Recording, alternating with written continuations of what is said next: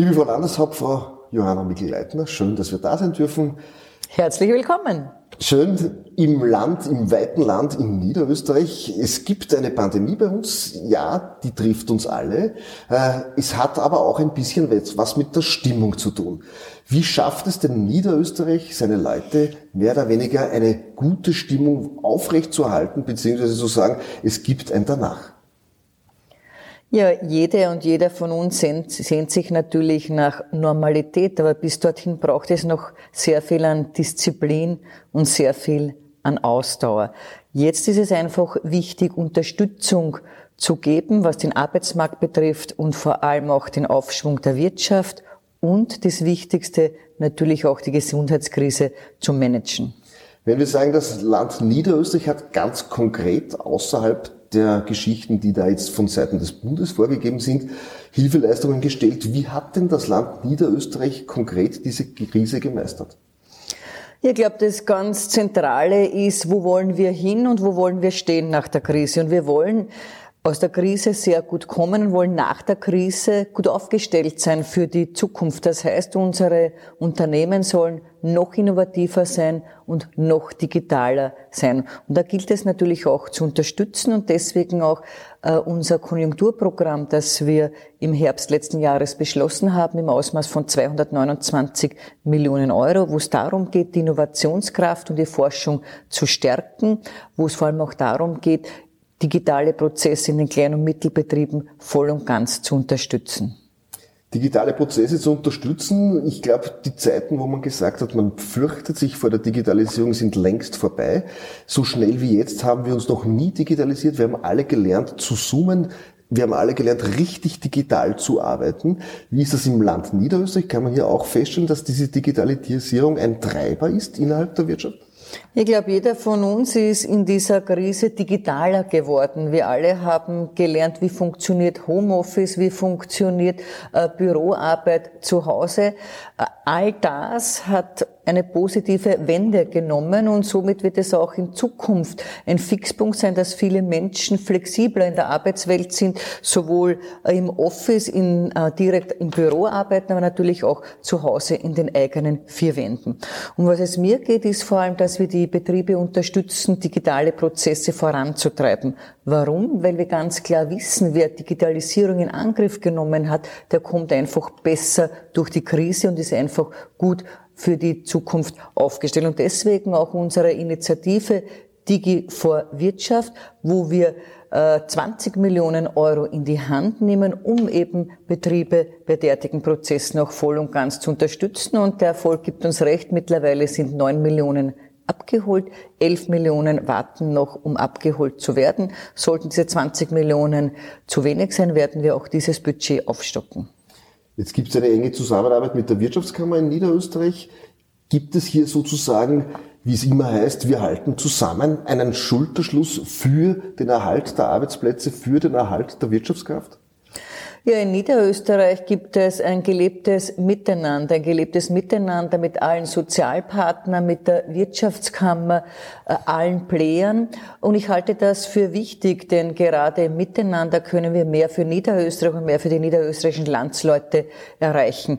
Und auch hier haben wir sehr viel weitergebracht, wenn ich an all die arbeitsmarktpolitischen Initiativen denke, wo wir Schwerpunkte gesetzt haben für die Jungen, aber auch für die Älteren, wie die Lehrlingsoffensive, weil wir ganz klar wissen, Fachkräfte braucht es in der Krise, aber auch nach der Krise und deswegen auch 54 Millionen Euro alleine für die Lehrlingsoffensive, um hier über 7000 junge Menschen zu begleiten, hier eine Fachkarriere auch starten zu können. Oder die Älteren, äh, die natürlich am meisten betroffen sind von Arbeitslosigkeit oder Kurzarbeit. Hier gibt es auch die Jobinitiative 50 Plus, um eben zu begleiten, äh, beziehungsweise auch bei der Umschulung. Wenn wir jetzt Niederösterreich uns vorstellen, auch vor der Krise ein Land mit viel Kultur über das ganze Land hinweg, äh, wird es all diese Vorzüge, die da in den letzten Jahren entstanden sind und die die Niederösterreicher natürlich lieben, auch nach der Krise geben oder sind da gewisse Dinge gefährdet? Ich glaube, gerade jetzt ist, ist es in der Krise wichtig zu investieren, investieren und investieren. Und deswegen haben wir auch jetzt bei der Regierungsklausur 900 Millionen Euro beschlossen, um eben festzuhalten an den geplanten Investitionen, sei es öffentlicher Verkehr, sei es Straße, äh, seien es äh, Kindergärten, äh, Schulen oder Spitäler. Aber darüber hinaus ist es uns auch wichtig, in die Kultur zu investieren. Wir befinden uns jetzt hier in der Landeshauptstadt St. Pölten, wo wir uns ein Ziel vorgenommen haben, 2024 Kulturhauptstadt St. Pölten zu präsentieren. Und da gibt es auch eine ganz wichtige Investition, nämlich das Kinderkunstlabor, äh, um eben Kinderkunst und Kultur noch näher zu bringen, damit kleine Kinder auch die Möglichkeit und die Chance haben, mit großen Persönlichkeiten aus Kunst und Kultur äh, eben kreativ zu sein. Das heißt, die Kultur darf gerade in so einer Phase nicht vergessen werden, denn in der Kultur liegt sehr viel an Kraft, äh, die wir auch brauchen am Weg nach vorne. Stichwort Digitalisierung. Ich, du hast schon gesagt, darf man sich auf diese freuen oder muss man die mit Respekt erwarten? Ihr habt sogar ein Haus der Digitalisierung äh, gegründet. Was will man denn damit zeigen? Ja, ein Haus der Digitalisierung, das es jetzt virtuell gibt, das es aber in zwei Jahren auch haptisch geben soll, und zwar am Standort in Tulln. Um was geht es uns beim Haus der Digitalisierung? Wir wollen hier Wirtschaft und Wissenschaft zusammenbringen, soll auch ein Platz der Lehre sein und wir wollen natürlich auch einen Showroom dort bieten, das heißt die modernsten digitalen Entwicklungen, um hier den Mehrwert der Bevölkerung zu zeigen. Stichwort Digitalisierung. Ist das etwas, wo man sagt, da besteht man die Krise besser? Kannst du da jetzt als Hanne Mikl-Leitner, als Niederösterreicherin einen Tipp geben, wie du denn damit umgehst? Hast du auch Dinge lernen müssen jetzt in der Krise, die du vorher nicht konntest? Ja, selbstverständlich. Früher waren Videokonferenzen für mich eine Seltenheit. Heute gehören sie zum Alltag. Und ich sehe gerade für Niederösterreich eine ganz große Chance in der Digitalisierung, nämlich eine Aufwertung des ländlichen Raumes, wo viele Menschen aus der Stadt wieder aufs Land ziehen können und ihrer Arbeit nachgehen können, nämlich in ihren eigenen vier Wänden, oder dass sich vor allem auch viele Betriebe in den ländlichen Regionen ansiedeln werden. Das heißt, für uns in Niederösterreich eine ganz große Chance. Du selbst bist, oder du hast mir erzählt, du gehst auch hin und wieder gerne spazieren dort wo du zu Hause bist, in Klosterneuburg.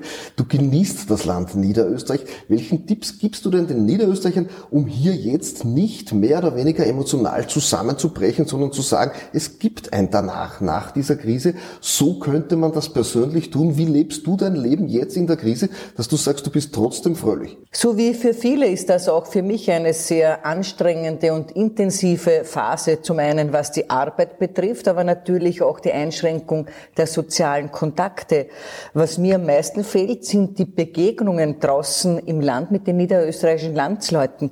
Äh, was mir abgeht, sind die vielen Veranstaltungen von Vereinen, von der Freiwilligen Feuerwehr, die Kulturveranstaltungen. Das heißt, das kulturelle Leben geht mir ab und vor allem auch das persönliche Gespräch. Aber wo ich natürlich Entspannung finde, ist in der Natur, sei es im Weinviertel oder sei es bei mir in Klosterneuburg im Wienerwald. Das heißt, die Fitness kommt auf alle Fälle jetzt nicht zu kurz. Das heißt, sehr lange Spaziergänge sind hier an der Tagesordnung. Jetzt noch ganz kurz wenn es eine Rettung gibt oder wenn die Pandemie früher vorbei sein soll, dann müssen wir uns impfen lassen. Wie stehst du dazu? Wie steht das Land dazu? Welche Impfstrategie hat denn das Land Niederösterreich? Also ich glaube, zwei Dinge sind wichtig. Zum einen ist es wichtig, die Infektionszahlen nach unten zu bringen. Und das heißt natürlich für uns alle sehr viel an Disziplin und vor allem alle Regulative auch einzuhalten. Und zum anderen ist es natürlich auch wichtig, dass wir so viele Menschen als möglich impfen. Und auch hier sehen ich persönlich diese Impfung herbei und wünsche sie mir vor allem auch für alle niederösterreichischen Landsleute, aber das Tempo der Impfung hängt von den Lieferungen der Impfstoffe ab. Und da würde ich mich über mehr Tempo seitens der Europäischen Union und der Pharmafirmen freuen. hier fordere ich auch die Europäische Union auf, da wirklich all das einzufordern, was vereinbart worden ist. Das heißt, du hast gesagt, in Niederösterreich kann man sich bereits für eine Impfung anmelden. Da gibt es praktisch, ihr zeigt ein bisschen vor, wie es gehen würde. Ja, wir zeigen vor, wie es geht. Wir sind digital unterwegs, sowohl was die Anmeldungen betrifft bei unseren Teststraßen, aber auch was die Anmeldungen äh, zur Impfung betrifft. Auch hier gibt es eine eigene Internetplattform, wo man sich voranmelden, vorregistrieren kann, wo man permanent dann Informationen erhält. Und wenn man dann dran ist, nämlich von der Alterskategorie, kriegt man genau eine Information, Achtung, Impfaktion startet, melde dich an bei deinem Arzt des Vertrauens oder bei der Impfstraße. Das heißt, wir sind hier sehr stark in der Kommunikation und im Kontakt mit den Menschen. Und das halte ich auch für ganz, ganz wichtig, die Informationspolitik gegenüber den Bürgerinnen und Bürgern, denn das gibt Sicherheit gerade in schwierigen, herausfordernden Zeiten. Es wird der Tag kommen, wo wir alle geimpft sind. Dann heißt es, die Wirtschaft wieder hochzufahren unter dem Motto Restart Austria. Wie schnell wird das gehen? Wie schätzt du das ungefähr ein? Wie wird das für das Land Niederösterreich sein, hier wieder eventuell dorthin zu kommen, wo man früher war? Ja, wenn man den Wirtschaftsforschern Glauben schenken darf, dann können wir mit einem guten Anstieg der Wirtschaft in der zweiten Hälfte 2021 rechnen. Aber das hängt natürlich auch davon ab, wie es uns gelingt, die Pandemie in Schach zu halten. Aber ganz entscheidend ist die Empfehlung aller Wirtschaftsforscher, nämlich zu investieren, zu investieren, zu investieren. Und das tun wir in Niederösterreich. Warum? Um eben den niederösterreichischen Wirtschaftsstandort zu stärken, äh, die Konjunktur eben anzukurbeln und vor allem auch um Arbeitsplätze abzusichern. Und gerade durch dieses Investitionsvolumen von 900 Millionen Euro geben wir in unsicheren Zeiten der Wirtschaft, also auch den Arbeitnehmern und Arbeitnehmern, eine Planbarkeit und auch eine gewisse Sicherheit. Und das ist mir persönlich sehr wichtig. Ich glaube, eines der wichtigsten Dinge sind auch die Gedanken im Kopf, das sind die Vibrations, dass man dort einfach sagt, ja, es gibt wieder eine Normalität, eine neue Normalität. Dein Tipp an die Wirtschaftstreibenden oder an alle Niederösterreicher, wie soll man denn hier jetzt momentan seine Gedanken ordnen oder auf was darf man sich freuen? Was soll man denn da jetzt eigentlich für sich selber definieren, dass man sagt, es gibt trotzdem ein schönes Leben, es gibt Lebenslust? Ja, ich glaube, keiner von uns hat sich diese Pandemie gewünscht. Keiner hat sich gedacht, dass wir so schwierige äh, Zeiten erleben müssen. Aber nichtsdestotrotz müssen wir positiv denken und vor allem auch positiv in die Zukunft schauen und vor allem auch den Moment genießen zu Hause bei der Familie und gerade jene voll und ganz zu unterstützen, die es jetzt nicht so leicht haben, nämlich jene, die arbeitslos geworden sind oder in Kurzarbeit sind. Und da ist es unsere Aufgabe seitens der Politik, alles zu tun, um diese voll und ganz zu unterstützen, damit sie auch eine gute Zukunft haben. In diesem Sinne darf ich mich ganz herzlich bedanken. Vielen herzlichen Dank.